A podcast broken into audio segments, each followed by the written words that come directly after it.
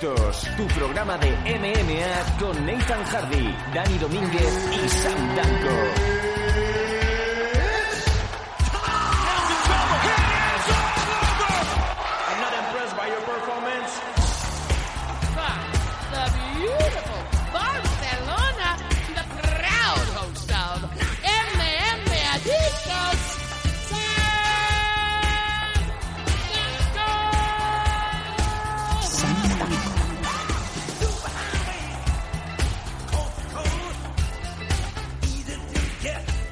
Hola, hola, hola, ¿qué tal amigos MM Adictos? ¿Cómo estáis todos? Afrontando aquí, todos juntitos, todos cogidos de las manitas, la última semana del mes de agosto y yo sé que hay muchos de vosotros que eh, os está empezando a entrar la depresión, la depresión post-vacacional, pero bueno, sin embargo tenéis que pensar que hay mucha gente que es precisamente ahora cuando se van a coger las vacaciones y van a disfrutar de lo mismo que habéis disfrutado vosotros, pero un 50% más barato, que es lo, que hacemos los, los que nos cogemos las vacaciones en septiembre, básicamente.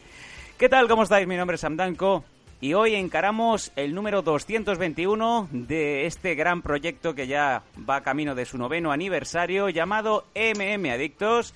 Y como no, como siempre, este programa pues no tendría sentido. Es que no, no existiría si no fuera por la voz del sur, el hombre de Cádiz, residiendo en Málaga, Nathan Hardy. ¿Cómo estamos? Hace calor. Mucha Hace calor, ¿no? calor de cojones ahora mismo. Sí. Y bueno, una semana más pues vamos a estar aquí, ¿no? Eh, grabando MM Adicto, la edición número 221. Y hoy hay cosas, bueno, hoy ya tenemos un resumen de un evento de, de para la gente que solamente pues vea. USC. Obviamente yo me he tenido que volver esta mañana a perder un evento de Deep en directo, tendré que verlo luego. Para poder ver UFC, ¿no? Y poder eh, hacer el análisis pertinente. Obviamente. Vaya. Si no, bueno, si han habido... evento de, de USC, pues hubiera estado viendo Deep en directo. Bueno, ya, no, ya os decimos que ha pues- valido, ha valido la pena. Hay dos o tres highlights que, Sí. que van a estar pasando como GIF animado por Twitter y por Instagram hasta que nos pudramos todos en el infierno. Sí, no, la, la verdad es que el, el evento ha estado entretenido por, por suerte solamente ha habido cuatro decisiones, creo que han sido en total. Por lo que mm, quiera que no, pues se ha visto un poquito pues más ameno, ¿no? Más, más entretenido. Pero hoy tenemos un programa, pues eso, obviamente aparte del análisis que va a ser en la segunda parte, en la primera parte hay muchas noticias, hay cosas curiosas. Y luego también hay una noticia que no te la, o sea, no te lo comentaba en, en el justo antes de empezar el programa sobre qué cosa íbamos a hablar para hacer un poquito pues, un tema de organización de ideas. Pero hay una noticia triste también que se anunció esta mañana, que luego ya la comentaremos un poquito más tarde, pero hombre, triste sí en cierto modo, pero de la persona que estamos hablando sabemos que es un auténtico luchador. Vamos a... sí, adelante. pues vamos, vamos directamente al bloque noticias y nos ponemos en, en liza con todo lo que hoy os traemos aquí en MM Adictos. No os retiréis.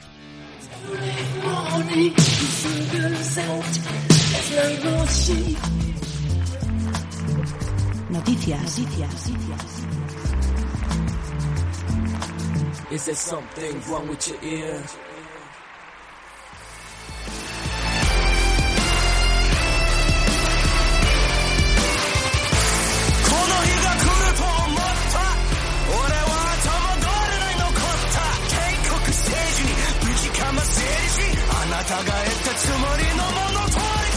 Y bueno, viene muy traído un tema musical de Shinsuke Nakamura, eh, japonés, y es que la primera noticia imagino que va a ser eh, la misma noticia que tenemos en mente, y es que hoy se ha sabido que uno de los ilustres, una de las leyendas del MMA japonés, Kid Yamamoto, eh, pues se ha sabido, se ha conocido que padece un cáncer, así que nos hemos quedado todos pues eh, tristes, pero sin embargo pues eh, mandándole toda la fuerza del mundo a, a Kid, ¿no?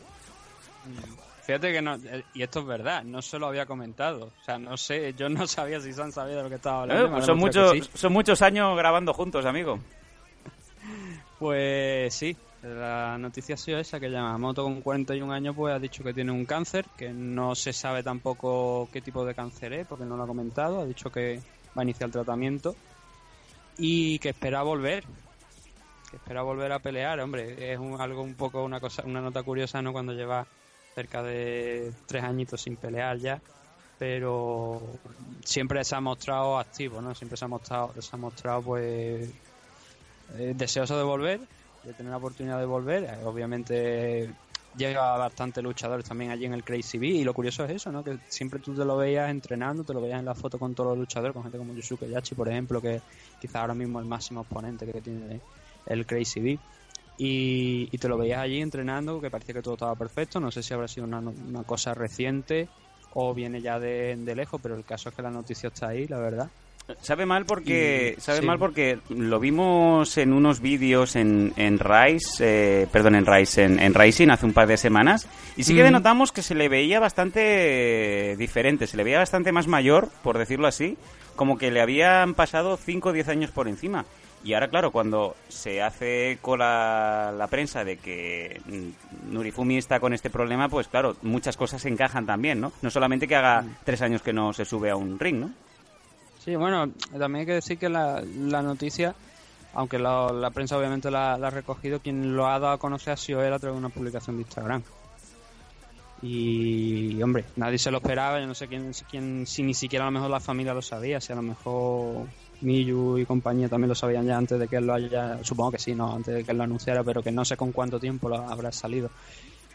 Pero bueno, a ver, la buena noticia es que parece que tampoco, por lo que ha dado a entender, tampoco es nada excesivamente grave. Obviamente la palabra cáncer siempre dispara las alarmas, ¿no? Pero hay diferentes tipos de cáncer, más agresivo o, menos. Y como sabemos poco, ¿no? Esperemos que sea de los, de los segundos, ¿no? De los que son menos agresivos y que podamos volver a ver a, a, a Norifumi aquí otra vez nuevamente en el ring porque que recordar igual hay mucha gente que lo conoce por la época de que estuvo por la época en la que estuvo en UFC donde realmente eh, no ganó ningún combate si mal no recuerdo Sí, pero fíjate Eh, que se, se enfrentó a, a talentos como Demetrius Johnson, ¿no? O Darren Uye- Uyenoyama, por decir algo, ¿no? sí pero claro la leyenda de Kiyamamoto se hace en Japón se hace cuando Hombre, por cuando favor. peleaba en los eventos de allí de, de K1 en aquellos super eventos que se hacían donde peleaba con, donde peleaba contra gente como Roller Gracie eh, Genki Sudo me parece que también estuvo por allí Viviano. Fernández que ya Vi- Viviano Fernández lleva sin perder un, un combate pues bastante tiempecillo ya Incluso, fíjate- que tiene una derrota contra contra Keith Kaoluno, ¿no? También, otra otra También. leyenda. O, o, mira, muy bien traído, Rani Yaya, que lo tuvimos hace unos Mm. días aquí también hablando de él. Claro, entonces es lo que comentaba, que la leyenda la hizo allí y derrotando a luchadores que creo que todo el mundo estamos de acuerdo que son más o menos de cierta importancia, pero luego llegó a, a UFC y cuando puso el primer pie, que creo que fue hace ya 5 o 6 años, sino un poquito más, eh, pues bueno, no pudo desarrollar, no tenía el mismo nivel que tenía en aquel entonces, pero siempre es un luchador que ha sido carismático y que ha dejado la verdad una huella bastante importante en la MMA, concretamente de Japón. Y que luego, por- como voy diciendo, ese recorrido que tuvo en UFC, pues no demostró lo que realmente muchos de nosotros habíamos visto allí en, en UFC, eh, digo, en, en Japón. Bueno, bueno, pues, eh, Esperamos que le deseamos lo mejor a Yamamoto y que lo podamos ver nuevamente aquí en, en un evento. Espero que para entonces Rising siga viva ¿no? y podamos verlo en un Mm. evento donde esté no solamente él, sino también Miyu Yamamoto y, por qué no, también Erson, ¿no? el hijo de, de, de Miyu. Sí, señor. Bueno, y desde aquí, como bien lo ha dicho Nathan, todo el apoyo para, para Kit Yamamoto. Y sé que no va a vender muchas más, eh, no va a tener tantos pinchazos, pero yo creo que hoy se merecía la portada de, de este número alguien como, como Yamamoto. Y aunque sea por esta noticia, siempre para nosotros es un honor, ¿no? Poner portadas Mm. a ilustres y hoy pues se la ha ganado Kit Yamamoto. Todo lo mejor desde MM Adictos.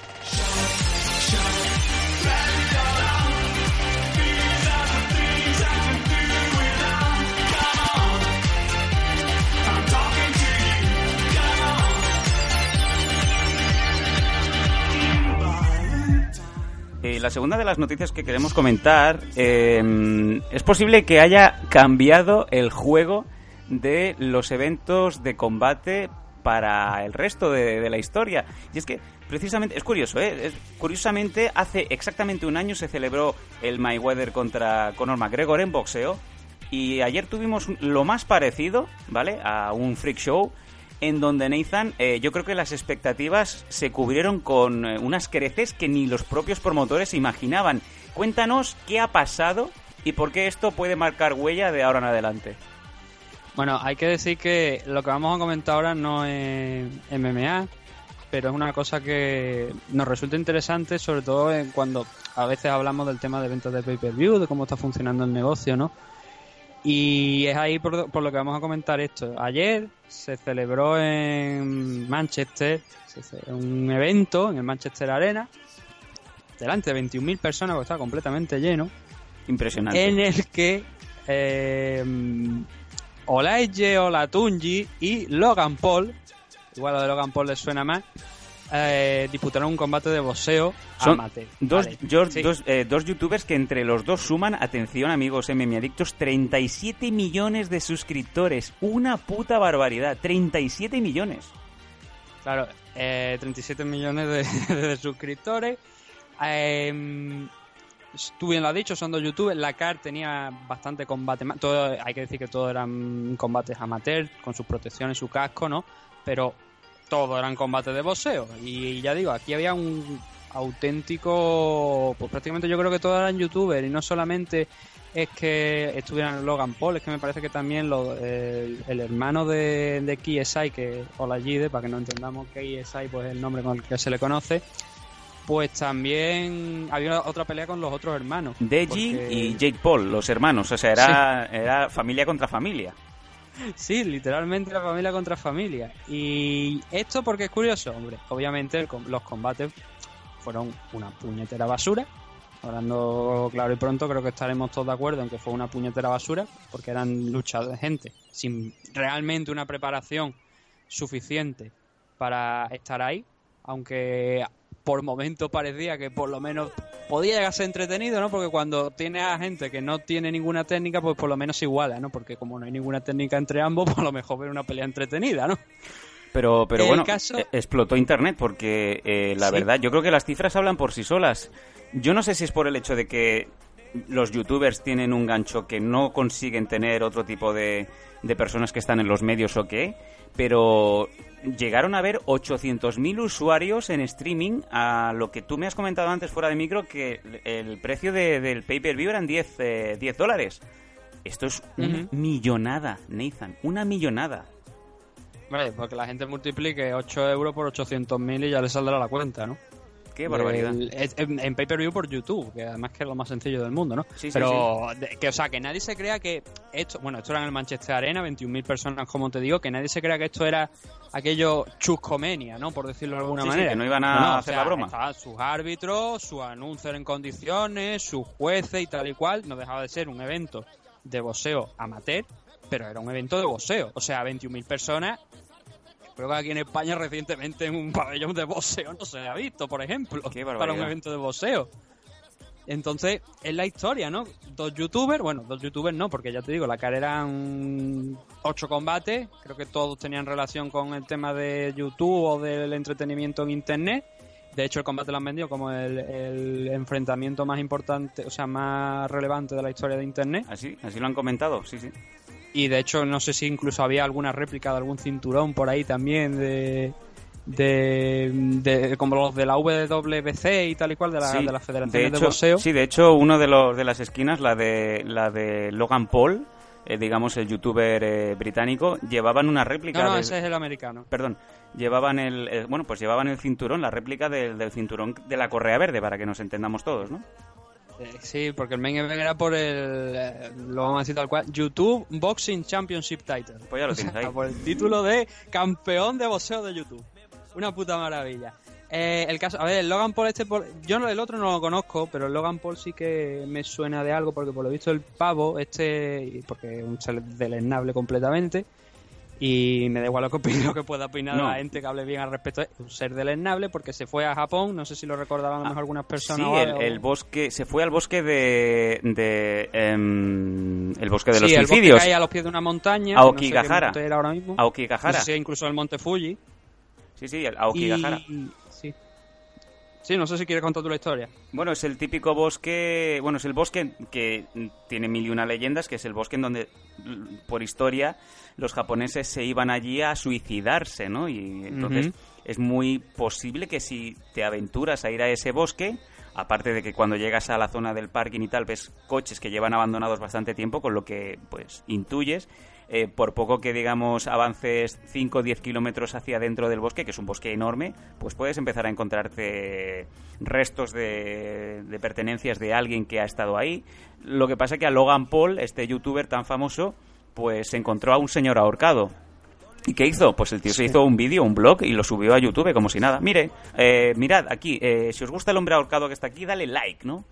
Suscríbete. Y, y lo- peor es que no fue solamente eso, es que por lo visto también los otros vídeos que él subió cuando estuvo en Japón también estaba haciendo algunas cosas que no debía. Ya, bueno, pues le Y cayeron... entonces ya la gente pues obviamente se le echaron al cuello al pavo, justificado. Sería un poco el, Y, el bueno, Dallas... Obviamente pues intentaron destruirle, Para, para, para la juventud que escucha MM Adictos, que ya te digo yo que no, que yo tengo 40 años y esto a mí me suena chino, sería un poco el, el Dallas review de, de los youtubers, eh, digamos, de fuera de España. Sí, esa es la segunda parte de lo que vamos Sí, a hablar. sí, sí, te la voy a dejar a ti. Te la voy a dejar a ti. Lo, lo importante de esto es lo que, lo que estoy comentando, o sea, las cifras que se han realizado de un combate entre dos gente, que- do- dos personas que lo que se dedican es a subir vídeos a YouTube, muy respetable, obviamente. Bueno, Y bueno, luego también alguna cosa más de sponsor y alguna cosilla fuera de YouTube también tienen, ¿no? Pero el principal, el por lo que se han hecho famosos por eso, y han metido 21.000 personas en un recinto con 800.000 pay-per-view vendidos. Y luego también se ha comentado el dato de que eh, 1,2 millones de personas lo vieron ilegalmente a través de Twitch, ¿no? Como cuando el tipo aquel estaba retransmitiendo el UFC de, de aquel combate de Aldo y estaba con el mando como si estuviera jugando al UFC de, de Electronic Arts. me, me parece maravilloso eso, eso que llegamos a ver aquel día. Me parece El caso es eso, que son unas cifras realmente espectaculares. Incluso se habla, se habla de eh, una ganancia por parte de ambos de entre 30 y 40 millones de libras, que serían un poco más en euros, unos cuantos millones más si hablamos de cifras en euros, Entre y 7 que y se 8 dice incluso, millones bueno, de euros por, por cabeza. por cabeza, obviamente. El main event acabó en un empate, el main event este entre KSI y Logan Paul acabó en, en- en un draw. No, no me pareció nada mañado y preparado, no, no, no, no. Porque la explicación es que se espera que incluso hagan una revancha en Estados Unidos. Claro. Qué gran, qué Y gran ahí es donde se esperan que hagan el 30 y el 40%. O sea, el 30 y 40%. El 30 y 40 millones de libras. De estos dos enfrentamientos que del segundo que tendrían en Estados Unidos. Qué, mar- qué barbaridad. Claro, aquí es donde entramos en la discusión de qué coño está pasando cuando esta gente vende 800.000 pay-per-view en YouTube, no son profesionales para nada, van a cobrar entre 30 y 40 millones de libras seguramente por las ganancias que van a producir estos combates, que también, a ver, 800.000 por 8 eu- euros y en tema de entrada, bueno, habría que ver cuánto se vendió la entrada, que eso la verdad es que no lo sé, pero no deja de ser una buena cifra, no sé si iba a lo mejor para 30 o 40 millones, Claro. pero sí que es un buen dinero, ¿no? Y no sé, por ponerte ejemplo, hay gente, mucha gente en las cards de UFC que no pasa de 500 mil dólares. Y eso es tirando por lo muy alto. Bueno, es La mayoría es se mueven en 50, 20. Aquí, aquí tendrían que salir millones de lecturas eh, en todos los aspectos. Primero por empresas que se dedican a esto de los deportes de contacto, como pueden ser de manera internacional, pues obviamente piensas en UFC, en Bellator o incluso One o incluso tirando por, eh, por eh, Asia Rising, para que, como bien has dicho, el poder de los youtubers se coma cualquier cosa que se propongan. Eh, y además es lo que dices tú, eh, es una primera parte con, con anuncio confirmado de segunda parte. Si ya ha funcionado en el Bueno, Manchester confirmado, Arena, confirmado, confirmado no está. bueno, ya te Pero digo sí yo que, es lo que tienen en mente. Y más, y más creo yo cuando ayer por, por- mágicamente no aparece un empate. Claro, y ya sabes que si ya se han embolsado, como bien digo, entre 7 y 8 millones de dólares o de euros cada uno, sabiendo que lo más normal es que se vuelva a hacer lo mismo en suelo americano, pues es la gallina de los huevos de oro. Así de triste. No hay otra, es que así la de triste. explicación. Y luego estás viendo como eventos de MMA, de UFC, que, que tienen un cartel increíble, te están marcando 200 y 300 mil ventas, mm, pues eh, para hacértelo mirar. El último, el último concretamente, el UFC 227, ¿no? Fue el de TJ Dillashaw y, y Cody Gabron. Lo comenté esta semana con los directos que hicimos, que también lo podéis encontrar en YouTube si no lo habéis escuchado. Sí, Que señor. creo que fueron eso, me parece que fueron 300.000 300.000 pay-per-view que habían vendido. Sí, correcto. Que no es una gran cifra, obviamente, ¿no? Y bueno, lo que hay, ¿no? Uno vende en 300.000 eh, dejándose la, la piel. profesion- También es verdad que hay una pequeña diferencia. Y, es, y bueno, una pequeña creo que es muy importante. Un pay-per-view de UFC ya hemos dicho cuánto vale. Vale un 30 euros en el caso de si lo compras por internet y en Estados Unidos si lo quieres ver en televisión y no sé si por la propia UFC, no sé si tendremos algún oyente en Estados Unidos que nos, podrá, nos pueda decir si lo intenta comprar directamente a través de la página de UFC en América, si le cobran los 60 dólares que me parece que cobran o si es un precio más reducido, pero es varias veces más el dinero en pay-per-view de lo que costó este evento. Imagínate. Entonces a lo mejor este evento te lo ponen a 60 y no lo compra nadie. Como te lo han puesto a 8 euros, pues dices tú, 8 euros que es una entrada en el cine. Puta, o, qué ofertón. sea, O sea, irte el- al Burger King un día o cualquier el de niño, el niño youtuber, el niño, el niño rata que está en su habitación en, en Que no Wisconsin. lo compran ellos, seguramente. que No, no, que ¿qué que coño? Eh, el al padre. Aprovecha un momento de que baja su madre a comprar cerveza, que el padre quiere ver un partido de los Redskins y se va corriendo, le coge el bolso a la madre, le saca la tarjeta de crédito y, y hace la compra virtual. Y 8 euros, ya te digo yo que la madre en, la, en el extracto de la tarjeta no se va a fijar. Y entra en la D-Web y le vuelve con un paquete de nandrolona, Mystery armas Box. de fuego y cosas así. Mystery Box, ¿no? Sí, un Mystery Box. He comprado un disco duro a la D-Web, voy a ver qué tiene. ¡Hostia! Hostia, que se me ha comido el ordenador. Bueno, Y, vamos, bueno, la idea vamos a en la eso, ¿no? Entonces, vamos a la segunda parte, porque La esto, esto, esto lo vimos, esto lo vimos venir tú y yo, Nathan. Esto lo vimos venir que incluso. me han robado la idea, los de puta. Incluso lo llegamos a comentar con el, el promotor que tenemos más a mano, como es obvio, que es Fran Montiel. Cuando esto se nos hizo, yo creo que no hace ni un año, hará cinco o seis meses. hace un año, hace dos meses o tres, como mucho. Vimos en internet eh, una trifulca entre un youtuber y un pseudo rapero. Coméntanos un poco, porque me gustaría también que dieras un poco tu punto de vista de, de esta cosa que hubiera sido un filón, ¿eh? Yo te digo, aquí estamos Pues perdiendo dinero con estas cosas.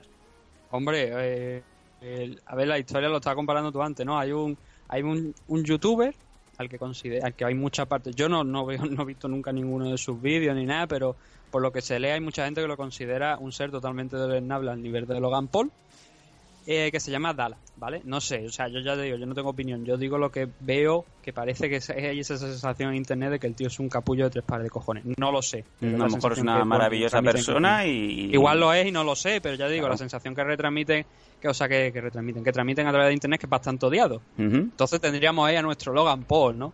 Ahí está. Y luego tendríamos al héroe del pueblo, que sería Bueno. Porta. El porta el rapero, ¿no? El, el, el niño. El del, Sí, el sí, del rap de, de bola de, drag, de Dragon Ball. Lo conoce todo el mundo por el drag de, Dragon Ball. Luego, Y- y también porque- temas, ¿no? Pero todo el mundo yo creo que mucha le viene a la cabeza a lo mejor, sobre todo a la gente que no lo conozca tanto, por, por el tema del, del rap de Dragon Ball. Y bueno, a ver, igual hay, seguramente hay gente que lo verá al contrario, verá a Dallas como el héroe del pueblo y a Porta como el subnormal. No, seguramente. Habrá gente que lo ve así. Yo Pues- digo la sensación que tengo después de ver la trifulca que se montó en internet entre ambos y dijeron que se iban a partir la cara, ¿no? Sí, sí, se retaban. Y- Se retaban a darse, entonces- a darse de palos. Entonces fue ahí donde una mente maestra y maravillosa como la mía, hashtag ego, Mr. Bulle, Mr. Bullas, ¿no? cogió y, y le planteó a Fran Montiel, le digo, Hmm. Fran, mira estos dos gilipollas que se están aquí peleando por YouTube, o sea, por. YouTube, por Twitter, ¿por qué no cogemos y, y le sugerimos, bueno, le sugerimos, le sugieres tú, que lo hagan en un ring de FL con protección y con todo, y te forras? Puta, Yo, qué ofertón. claro, ya te digo, yo soy la... eh, Y está comprobado que, que, que al final pues se ha montado un espectáculo en torno a esto con el, el Logan Paul y, y este chico, el KSI, que al final hubiese sido similar algo a, a Porta contra Dallas, ¿no? Obviamente no con el mismo renombre porque son los otros son más internacionales de lo que son estos dos chicos. Pero también hubiese sido una, una cosa que seguramente, fíjate tú, 800.000 pay-per-view, con que Frank hubiera vendido 100.000, Joder. se podría estar dando de cabezazos, ¿no? Para ir nadando dinero de, de aquí a, a 20 años. Sí, sí, imagínate. Y, y pon el estadio que quieras o pon el pabellón que quieras. Montas esto en cualquier ciudad y yo me imagino que, que mueves a mucha gente. No sé si Y Porta si no por ser coge- Barcelona. si no coge y así como los Simpsons, ¿no? Que organizaban peleas de caballo contra mapache en, eh, en aguas internacionales porque no había legislación. Te diría Porta en Barcelona o Dallas, Dallas en Bélgica, ¿no? Porque este es otro de esos youtubers que cotiza fuera, ¿no? Se tuvo que ir por un tema de, de denuncias, ¿no? De, de fotos a menores, unas cosas. Mm, Hay sí, algo, así hay algo ¿no? Yo Cuando, cuando he hecho Bélgica yo creía que también es que había Sí, también. poniendo lazo amarillo. Le ha puesto, la- amarillo en el cipote a Fran Montiel, sí. Sí. y, Y la idea estaba en eso, ¿no? Y nos resulta- no sé cuánto tiempo llevamos hablando respecto a esto, ¿no? No Demasiado. de MMA, pero Demasiado. nos resulta curiosa la- el tema, ¿no? Porque Sí. ya de- cuando salió eso del porte yo digo, vamos hacer esto. Y ahora veo que meses después han salido uh, Logan Paul y, y KSI, dos youtubers, pues con, con la misma idea, ¿no? Así que Maravilloso. obviamente no me la han robado, era solamente comedia, ¿no? Estábamos dramatizando un poco. Pero... Lo que nos hubiéramos reído. Sí, hombre, joder, que si me hubiera reído, ¿no? Que, que, que Fran Monti monte eso y lo pete, ¿no? Y main event, o sea, eh, tú montas un wasabi contra Abner Lloveras y lo tienes que poner de co-main event, porque la gente quiere ir a ver a Porta pegándose con Dallas. Y lo triste es que sería verdad. Y sería verdad, y sería verdad. Y Fran tendría que hacer las bolsas grandes para, para el youtuber y el pseudo rapero. Sí, es probable que, que- que, por desgracia fuera de esa manera. Y, hombre, es verdad que estos dos se lo han jugado todo, ¿no? Porque tú ponte que programas del Manchester, obviamente tienen una serie de patrocinadores y tal y cual, que también han cubierto gastos, ¿no? Pero ponte que pone, o sea, programas en el Manchester Arena esta cara entera con ellos dos en el main event y luego no va nadie apenas.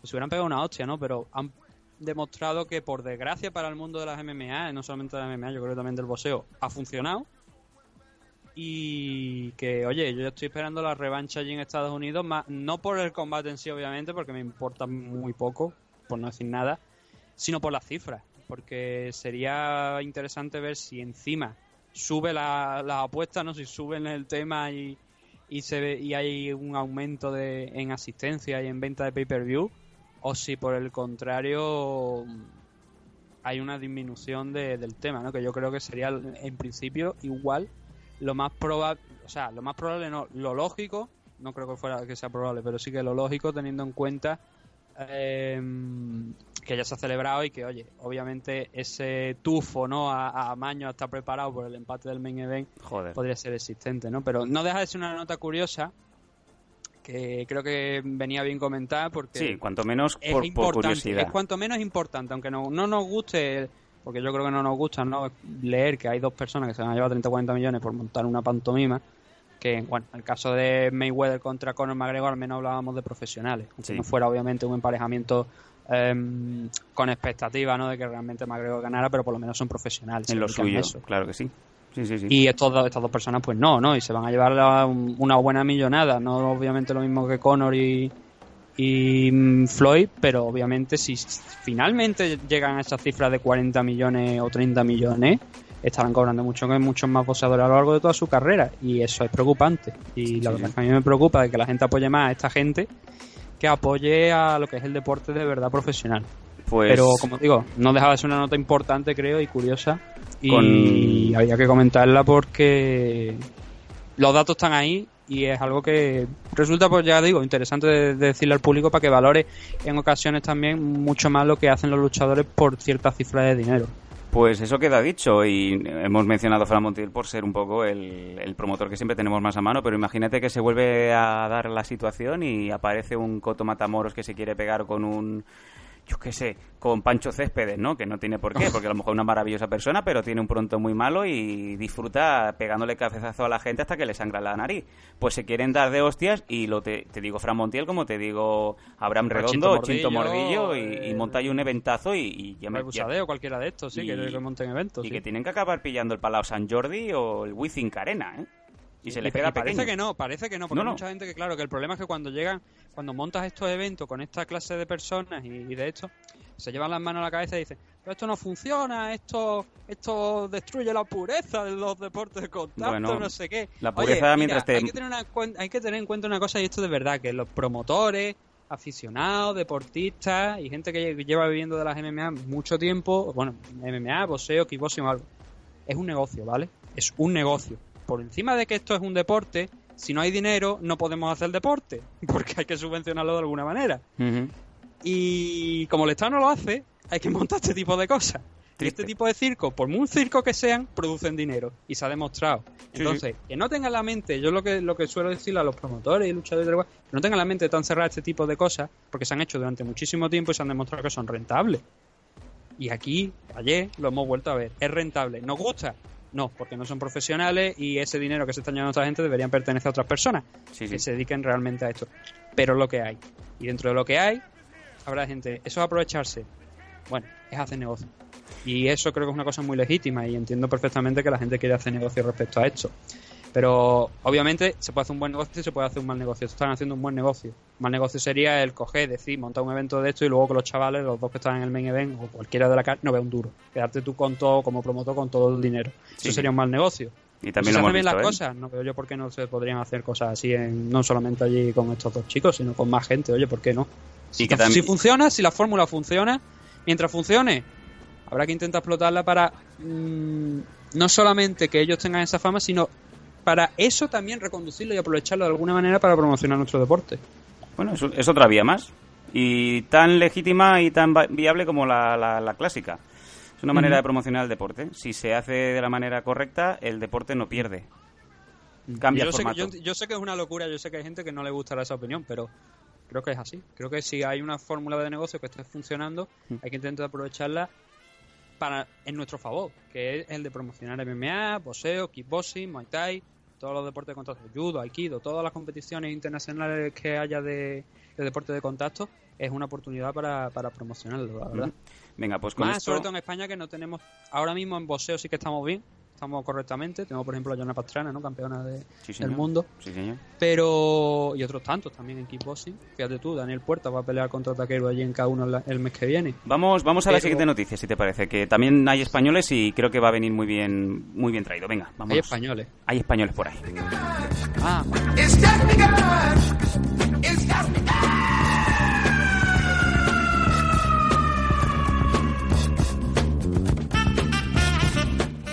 marcha tiene hoy Marcel? Que es un eh, mono tití que nos han traído de, de un zoo aquí en, en un zoo de aquí de, de Avilés. Un zoo que, bueno, pues el mono más inteligente que tenían le han dado un scholarship y nos lo han mandado aquí a, al estudio, aquí en MM Adictos. O sea, no nos dan premios, no nos suponen en, eh, en Departamento de Deportes, pero sí que nos mandan monos, ¿no? Para hacer, eh, el- digamos, las prácticas de verano. Marcel, a eh, mono mono los de la ASO. Venga. Decíamos, tenemos noticias de españoles y es que se anunció durante la semana que va a haber un nuevo español, o sea, vamos a decirlo bien, claro, va a haber un español que va a debutar en Combate Américas. Es un nuevo nombre para, para el público casual. Tenemos nuevos, nuevos luchadores, ¿no? Sí, de momento tenemos uno más confirmado Sí. para el 14 de septiembre, el evento que es de la Copa Combate, con Levi Marroquín en el main event, disputando el título. Y con esos emparejamientos previos también de la Copa Combate. Eh, A una hay que recordar un asalto a 5 minutos. Y es que Tino Vilarán, el cual debutó hace pocas fechas profesionalmente, además, que es que es lo, llamativo y lo curioso, ¿no? Debutó en, en el N1 Global 87 en, en febrero, venciendo al ruso Valentín Krichanowski, que también iba con un 0-0, Muy bien. con lo cual es digno de agradecer, ¿no? Que enfrenten a luchadores eh, con récords similares. Pues la fir- firmó esta semana o la semana pasada por Combate América, se anunció que había firmado y ya corriendo hemos sabido el rival contra el que se va a enfrentar en esa car- en la car preliminar del, del, eh, del evento de Combate América del 14 de septiembre. Va a Eh, enfrentarse contra el americano Austin Worms, que también tiene un 1-0 de récord. Un grappler Con- que va a ser aquí un poco un choque de estilos, ¿no? Sí, bueno, también hay que decir que tiene, en el caso de, de Austin, tiene más peleas amateur. Estamos hablando de cinco peleas amateur, de las cuales ganó dos y perdió tres. En el caso de Tino Aguilarán, ganó sus tres enfrentamientos amateur. Y sí, va a ser un combate, la verdad es que interesante, ¿no? Yo creo que Tino, sobre todo, la- el, debutar profesionalmente en un One Global y sobre todo el ganar, le ha supuesto un- una carta de presentación bastante importante. No es lo mismo si realizas tu combate, tu primer combate profesional a lo mejor aquí en España, que si lo realizas en una empresa importante de Rusia, como en el caso de One Global, que obviamente pues tiene una tradición y ahora con el acuerdo con UFC, pues obviamente capta más atención, ¿no? Han salido luchadores muy importantes de allí también. Y eso creo que es una buena carta de presentación porque hay mucha gente que se plantea cómo, habiendo luchadores con una carrera mayor, más dilatada, con más experiencia aquí en España, no están en Combate América y sin embargo Tino Vilarán sí. A mí esa pregunta, por ejemplo, la he visto mucho ¿no? esta semana, que se la han formulado. Sí. Y yo creo que en parte es eso, esa carta de presentación por el enfrentamiento de en One Global, que sí, que bueno, fue una decisión unánime, pero fue una victoria, eh, fue una cosa que pudo despertarle la atención de, de Combate América. No sé quién, ya te digo, no sé ahora mismo quién se habrá encargado de negociar ese contrato, pero la verdad es que una, una buena noticia que dé el salto allí y sobre todo, que es lo que te he dicho, que lo pongan con un rival de su mismo récord y de sus mismas habilidades, que no le suelten de repente, pues por yo que sé, por decirte un gran nombre, ¿no? Contra Levi Marroquín directamente así, o aunque estén en categoría de, peso diferente, ¿no? Pero que te lo suelten allí directamente contra alguien que venga de arriba. No, se ve que lo quieren tratar poquito a poco, como hicieron también con Mirella cuando estuvo peleando allí en Combate América. Y eso de agradecer, eso quiere decir que también Combate está apostando no solamente por los potentes y los fuertes de aquí de España, sino también por los luchadores más jóvenes que están haciendo, empezando, que van a empezar a hacer carreras, no solamente que están haciendo, sino que van a empezar a hacer carreras para ponerlo en las car preliminares y que se vayan pues moldeando un poquito, cogiendo experiencia allí también en una competición y en, en una eh, empresa internacional. Fíjate, fíjate qué manera de qué manera de, de arrancar la de Oscar Suárez de manera visiblemente internacional. No te diré mm, debutar porque ya ha estado fuera y, y ha ganado cosas, claro. Sí, otro caso importante es el de, el- tú, bien lo acabas de mencionar, de Oscar Suárez. Oscar, pues creo que fueron, me parece, dos o tres combates antes de, de dar el salto ya a Combate América cuando lo, lo anunció aquí en, en el me ha dicho a principio de año que había firmado por la, por la compañía que se iba para allá. Y teóricamente Oscar va a estar, no es que ya, ya, ya peleó, ya venció su primer combate allí en Combate América, pero es que va a estar el 28 de septiembre si no varía la cosa porque el evento de- del 28 de septiembre de momento creo que no está anunciado. Oscar está promocionando que su pelea es el 28 de septiembre, pero el evento en sí, bueno, lleva promocionando la verdad que el chaval bastantes meses porque esto creo que viene de antes del verano, incluso Oscar ya había anunciado más o menos que en septiembre volvía a Combate América, pero ese evento del 28 de septiembre creo que oficialmente no se han dado fecha. No se, ha, no se ha anunciado oficialmente por parte de Combate América. Están más centrados en el de S14. No sé si es que a lo mejor a Oscar luego lo- por lo que sea lo pasan al 14 o sí que verdaderamente hay un evento del 28 Ujú. y se va a celebrar ahí. Lo que sí también me viene a la cabeza es que Irene ha estado hace pocas fechas allí en Estados Unidos promocionando también con Combate América, haciendo una pequeña promoción junto con otros luchadores. Y no sé si también estarán en ese evento del 28 de septiembre o habrá intención o algo, pero eh, Combate América se está aportando con los luchadores españoles bastante bien, está firmando talento no solamente joven, sino con poca experiencia, para que tengan allí la, para que puedan seguir creciendo allí también.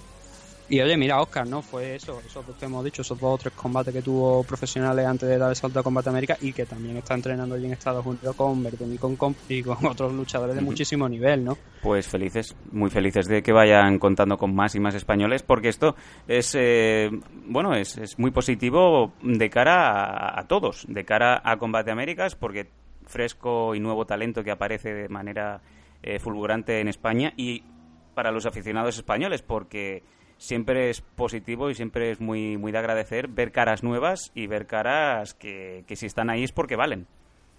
Sí, no, sí, y, y es, es interesante, ya te digo, cuanto que no solamente vayan a los consagrados, porque eso ya sabemos qué nivel pueden tener, sino a los nuevos, que le vayan dando oportunidad a los nuevos, y ahí lo está haciendo bastante bien Combate América, que hay que recordar que a fin de cuentas, aunque tenga combates importantes en la parte alta, es una empresa joven, no tiene mucho muchos años de recorrido, ni pero tiene un acuerdo un acuerdo importante de televisión con Univision, con lo cual eso les ayuda a crecer y eso también debería ayudar a crecer no solamente a los luchadores de allí de la zona, que sí que están más centrados en mexicanos y, y estadounidenses, pero también a los luchadores de aquí de España que también están presentando una, una apuesta importante, ¿no? Y, Venga. Sí, no quería, no quería dejar de tampoco de, aunque lo comentamos en Patreon, de hablar de la victoria de Cebenzui el otro día en, Sí, señor. Allí en, en Rusia, Sí, un llevándose combate el premio llamado al mejor luchador de, Sambo, del evento Sambo y dándole la mano a 70. Putin. Sambo 70. El propio, el propio Vladimir Putin, No, ¿no? Sambo, coño, que no se llama Sambo. el propio Vladimir Putin poniendo y dándole la copa a Cebenzui. O sea, eh, Ceben ahora mismo es Dios porque ha tocado a- al ser superior del universo. Eh, se llama eh, Plataforma S70, pero ese... Ah, pues sí que es Sambo 70, pues tienes razón, puta. Joder, pero ¿y tú me estás aquí... de- Vamos. No, porque yo tenía en la mente, porque todo el mundo ha estado vendiendo ese evento como Plotforma. Como era Plotforma, pues Plotforma. Lo que veo que es un evento que se celebra. pues, no- ya no tenía mucha idea sobre el evento, la verdad, no me había molestado en buscarlo, pero por lo que veo es un. Es anual. Es un evento anual. O por lo menos lo que hay registro aquí en, en la, en la compañía. Sí que hay- hubo un español, creo que lo comenté en, semana, creo que fue No Solve, me parece que participó un año. Y en esta ocasión pues lo ha tocado Zebenzui en esta, en esta, en esta car, que bueno, por lo que mm, solemos ver son muchos luchadores del este contra luchadores de que no son del este.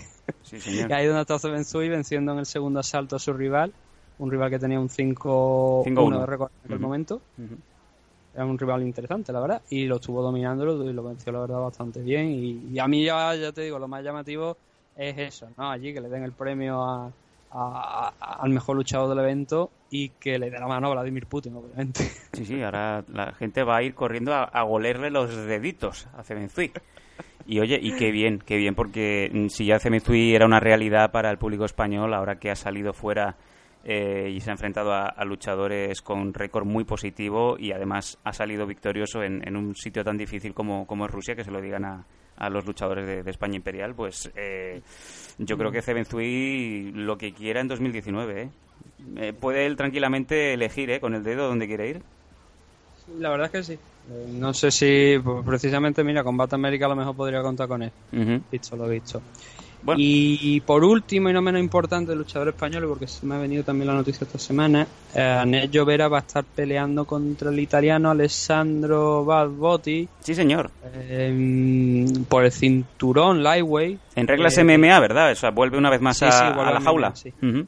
Va a pelear otra vez nuevamente en MMA. Bien. eh, en, en Italian Cage Fighting, en la compañía Italia Cage Fighting.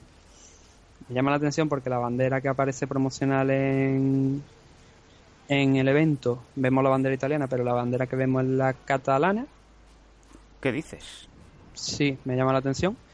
Am, pero bueno, eso no es importante. Lo importante es que Arnel Llovera, pues luchador español, pues va a estar disputando también allí el 29 de septiembre sábado eh, en Milán el C cinturón de la Italian Cage Fighting y esperemos que tenga mejor suerte que la última vez que se subió a la jaula que la verdad que fue bastante durilla Pues sí. en, en boxeo sí que es verdad que Arnel ha estado bastante bien pero ya digo la última vez que, que subió a la jaula que se enfrentó contra, contra el francés Farecian allí en Francia lo noquearon la verdad con un caos bastante feo bastante duro. Esperemos que esta vez, pues, como te digo, pues, que tenga mejor eh, suerte contra Alessandro Botti y se pueda venir con el cinturón aquí para casa. Muy bien. Pues eh, creo que nos queda alguna noticia que es eh, en bloque de ruedas de prensa. Te voy a pedir celeridad para, para acabar rápidamente esta primera parte del programa, porque durante la semana también han habido varios anuncios y han habido ruedas de prensa, ¿no? Por parte de, de empresas punteras japonesas. ¿Qué sabemos? Mm, bueno, empresa japonesa es lo que no es Japón, porque Sí. estamos hablando, la primera fue de One. El 23 de agosto se hizo la rueda de prensa de One, una rueda de prensa que se había estado promocionando desde hace bastante tiempo, porque era para explicar no solamente el acuerdo que habían cogido con Abema y con Densu allí en Japón para la retransmisión de los eventos de One, que ya se venían celebrando desde hace bastantes meses, se venían retransmitiendo en Abema, como te digo, sino también para explicar qué iban a hacer de cara al año que viene en Japón, que se había dicho que se iba a hacer el primer evento el, el año que viene, en 2019. Se dijo el, 30, y- el 31 de marzo y se, se había comunicado previamente que en esta rueda de prensa se anunciaría el sitio donde se iba a hacer. Lo que al final pasó es que se anunció eso, pero eh, también fue una rueda de prensa estilo la de UFC cuando el 25 aniversario. Cuando se, sal- se anunció el, el- cuando se puso el primer tráiler del Conor McGregor contra Khabib Nurmagomedov para que lo, lo entienda la gente.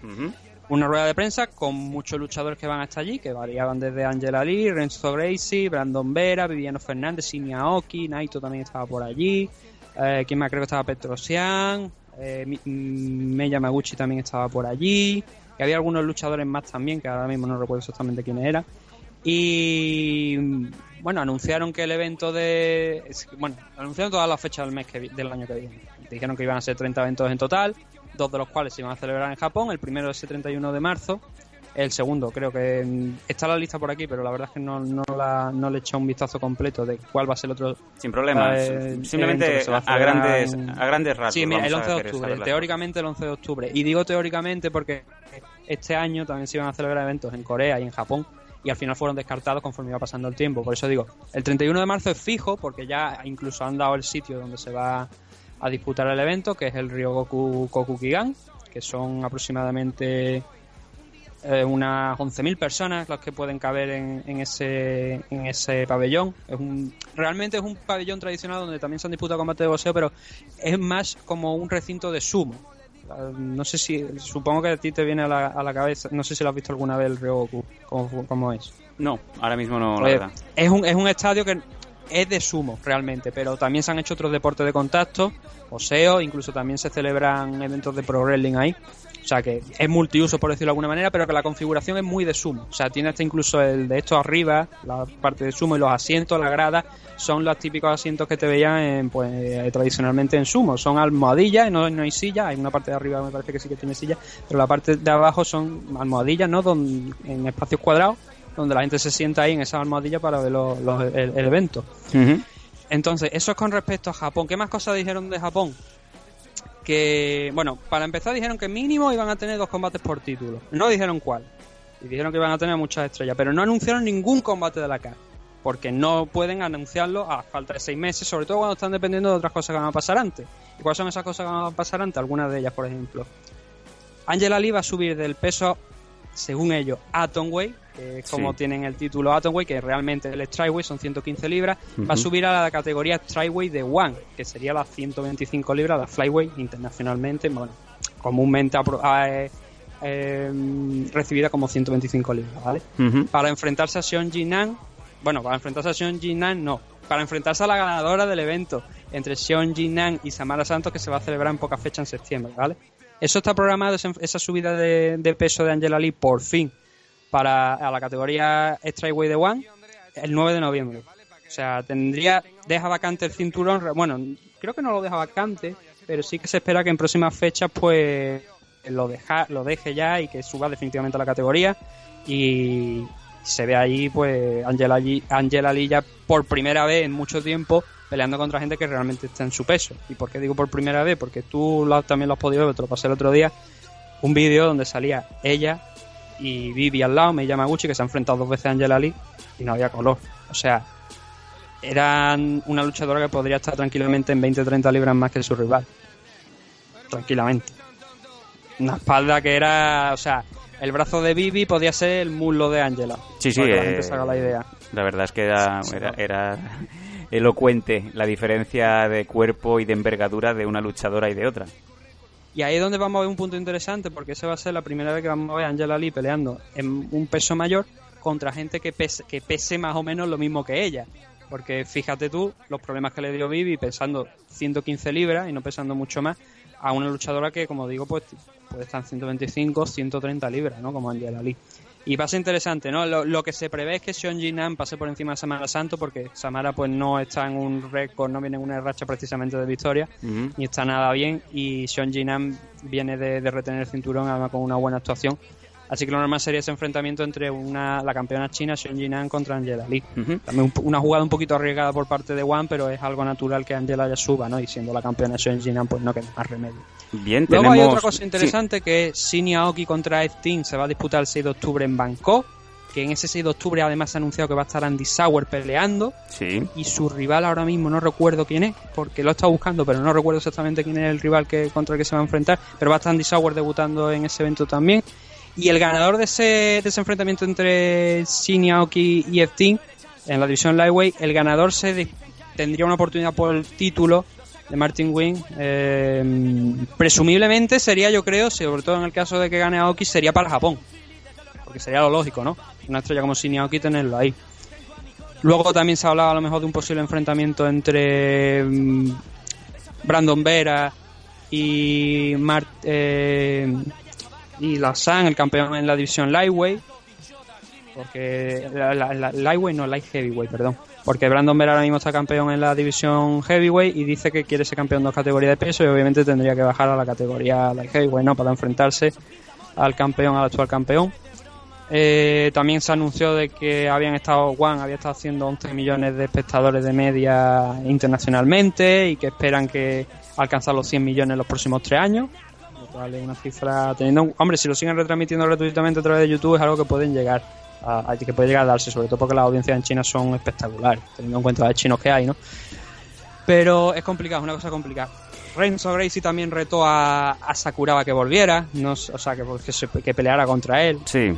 Se está desde mi punto de, opinión, ¿vale? Desde mi punto de vista, Renzo Gracie la verdad es que se está comportando últimamente en los últimos días como un capullo desde que se anunció esto, porque hay gente que le ha dicho, hombre, ¿no? Como reta Sakuraba ahora que Saku, tú lo ves, Saku ya no puede con su alma. Dice, ah, pero es que yo soy el verdadero ganador porque mi físico ha aguantado más y no sé qué. Y es como, mira, niño, vete a la mierda que cuando los dos estaban en el prime te partió el brazo, ¿no? Ujú. Eh, Básicamente. Entonces, es un poquito fea la declaración voy a- de de eso, pero... te voy a pedir ya que me digas de la otra empresa qué noticias importantes hay. De la otra empresa, en este caso Rising, ¿no? De Rising hay patada, o sea, de Rising el otro... Pues es te voy a pedir el eh, 23 teníamos cinco minutos. Tienes cinco minutos Pues para que- darme para darme titulares. Cinco minutos en titular es imposible. Esto no, yo no soy Eduardo Indas ni, ni Paco Marguenda. el tema es es lo que te estoy diciendo. El 23 teníamos una rueda de prensa de One que dentro de lo que esperamos que sea un grandísimo evento, sí que decíamos que no tenía sorpresas ninguna o que si tú vas a Japón y bien, como dijo la propia rueda de prensa Chatri, que yo la verdad algo que no entiendo, decir que ninguno de los luchadores japoneses que habían estado en One habían dejado una huella o habían impresionado a la gente, es un poco como niño que me estás diciendo delante de toda esta gente que está aquí. Y lo segundo es que también anunciaron que le, preguntaron por la, la gran incógnita, ¿no? Porque habíamos dicho que la hermana de Tenshin Asukawa había firmado y que Ujú. Tenshin Asukawa había- firmado también por Evolve. Aparte se están llevando luchadores de Rise también, que, bueno, no se los llevan, tienen un contrato dual con Rise y con, y con One, que van a poder participar en las dos compañías. Y le preguntaban por Tenshin Asukawa a, a Chatri. Y Chatri Jodon, que bueno, es el jefazo de, de One, dijo que no pueden contar con él para marzo porque tiene contrato con Rising. Ajá. Vamos al día siguiente, que es el 24. ¿Qué, qué es lo que pasa? Que Rising había convocado una rueda de prensa para el día posterior. La incógnita ya había sido despejada. Tenshin Asukawa no puede ir a One. De momento Rising está a salvo porque tiene uno de los draws todavía en, en la recámara, ¿no? Como es Sí, Tenshin. sí. El problema es que yo creo que nadie esperaba que la car que, anunciaba, que anunció Rising el día 24 fuera tan buena, porque es excelente. Es realmente, no sé si debería- se podría decir que la mejor car que ha programado Rising desde que se inició, desde que se abrió nuevamente una compañía allí tan potente como, como Rising. O, o no, no sé si decirlo o no, pero vamos a dejar que la CAR yo creo que hable por su por, por ella misma, ¿no? En principio. Entre los combates que estaban, bueno, ya se había anunciado la Yaka Hamasaki contra Mina Kurobe, ya se había anunciado. Estamos hablando de la campeona, es campeona ya a esta altura, de, de Invicta, de la división Atomway, enfrentándose a la campeona Atomway de DG, es decir, la número Atomway ahora mismo, punto, bueno, ahora mismo la número uno es, es Kana Sakura, ¿no? Pero o en Jewel es la número uno, Mina Kurobe, se enfrenta contra Yaka Hamasaki. Obviamente yo creo que la que gane de aquí se enfrentará contra contra Kana Sakura si no pasa nada raro porque por ejemplo Alisa García ha vencido esta mañana la protegida de, de Giovanni ha vencido en Div 85 y ha retado a Kana Sakura. Entonces no sé qué planes habrá para, para Sakura no pero si no hay ningún plan este es el, este es el idóneo la ganadora de este enfrentamiento contra Kana Sakura porque son las dos mejores Atomway que hay ahora mismo fuera en Japón fuera de, de Rena de, de Rena no una vez que ya Mm. perdió por segunda vez contra ella Luego tenemos el rumor de Quintaro Tsunarashi, el luchador de sumo que estuvimos hablando en el último programa, que se enfrentaría contra WhatsApp, aunque eso no está totalmente confirmado. No se anunció en esta rueda de prensa, por cierto, pero es un rumor que hay, ¿no? Lo que sí está confirmado son los siguientes, que son Daron Christian contra Diego Brandao, Sí, señor, combatazo también. dos luchadores de UFC, dos, dos luchadores que vienen de ganar sus últimos combates, Daron Christian con una a kick que dejó totalmente seco a su rival y Diego Brandao noqueando a, a Satoru Kitaoka en el suelo. Jiri Prochaska, que también viene de una victoria reciente contra Bruno Capelosa, contra Jake Heu, que este luchador sí que a lo mejor no le es de los más desconocidos que vamos a tener en, en la CAR, aunque gente que haya estado viendo PFL sí que lo puede recordar, y si alguna aparición en Raw FC sí que ha tenido, pero si no habéis estado siguiendo World Series of Fighting, realmente este luchador mm, igual no suena demasiado. Las cosas como son. Sí. Eh, Andy Wynn enfrentándose contra Miyu Yamamoto. Andy Wynn ya va a hacer otra nueva aparición en Rising después de haberse enfrentado a, a Rena y también haber tenido un combate anteriormente aquí en la compañía. Y Miyu, pues creo que es el enfrentamiento ideal ahora mismo para que ella vuelva a recobrar la confianza, además la revancha, ¿no? Porque se enfrentaron ya hace un, dos años, ¿no? Y es la revancha de aquel enfrentamiento, pero ahora Miyu sí que, después de esa victoria que tuvo contra Saori que ha dado la sensación de que está más preparada, ¿no? Para enfrentarse a, Andy Wing de lo que estaba en aquella ocasión. Ha evolucionado a pesar de su edad, que ya tiene unos ya tiene más de 40 años, pero está demostrando todavía lo que puede llegar a hacer y desde luego una revancha que es interesante, sobre todo para ya decirle vete a, o sea, para decir Andy Wing que con otra derrota ya no te llamamos más. Está claro, está claro. Eh, Yusaku Nakamura, sí. que viene de enfrentarse a Tenshin Asukawa y ser noqueado en, en el torneo aquel de, de kickboxing, bueno, no, torneo de kickboxing no, esto se celebra este año en mayo, pero era un enfrentamiento de kickboxing que venció Tenshin Asukawa. Eh, es el actual campeón de la categoría Flyweight también de Deep. Y se va a enfrentar contra Manel Capé.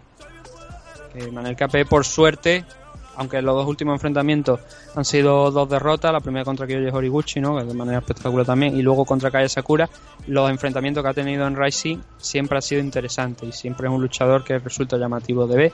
Y enfrente lo han puesto contra un luchador de bastante categoría que tiene algo que demostrar aquí en la compañía, teniendo en cuenta que también el primer enfrentamiento que le dieron fue contra Tenshin Asukawa y además en kickboxing. Si hubiese sido en MMA seguramente la historia hubiese sido distinta porque además Yusaku tú te lo veías que cada vez que, que se cerraba la distancia lo que intentaba era derribarlo con un takedown. ujú.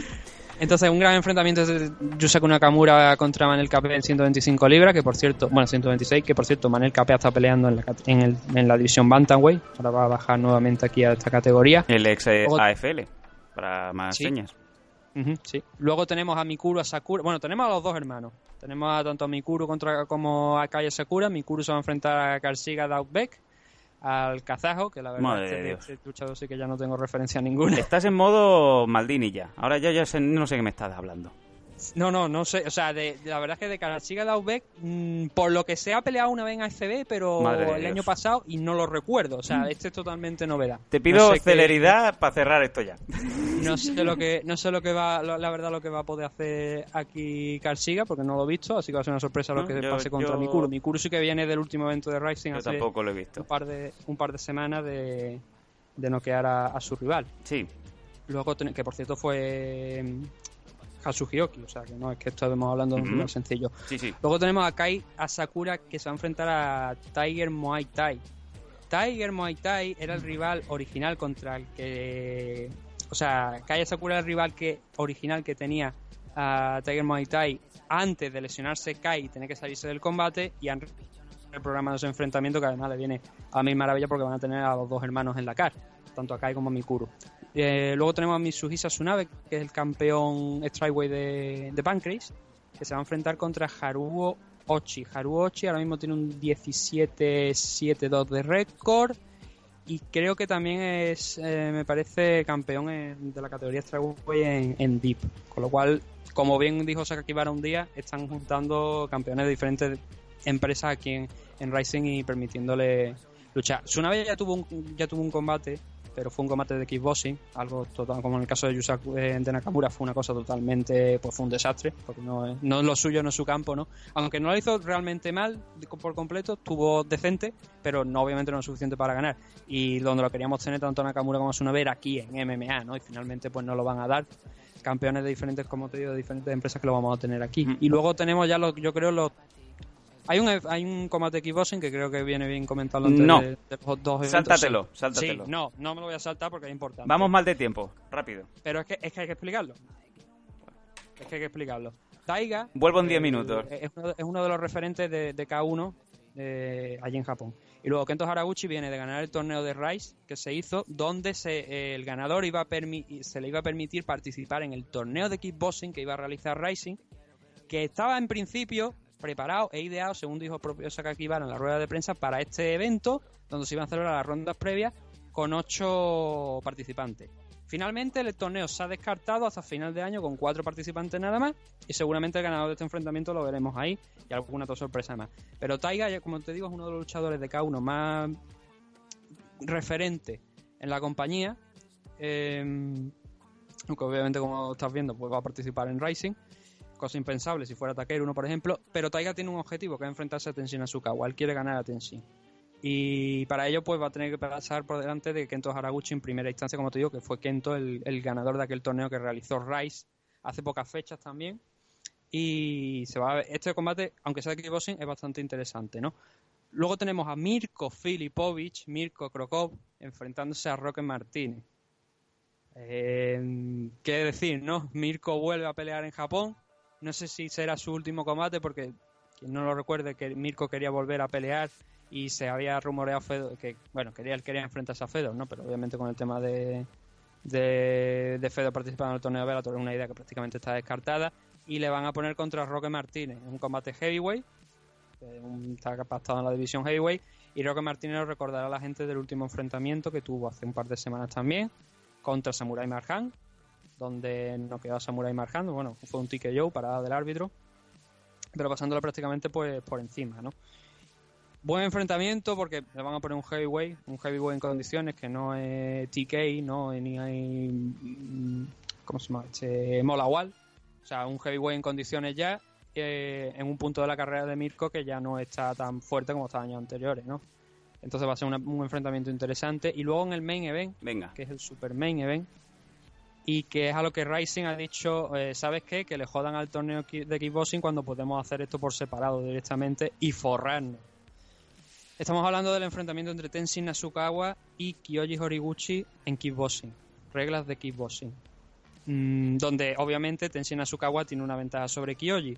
Aunque hemos visto que Kyoji, la verdad es que últimamente hace- ha mm, desarrollado un striking bastante interesante, bueno y que está noqueando sus rivales.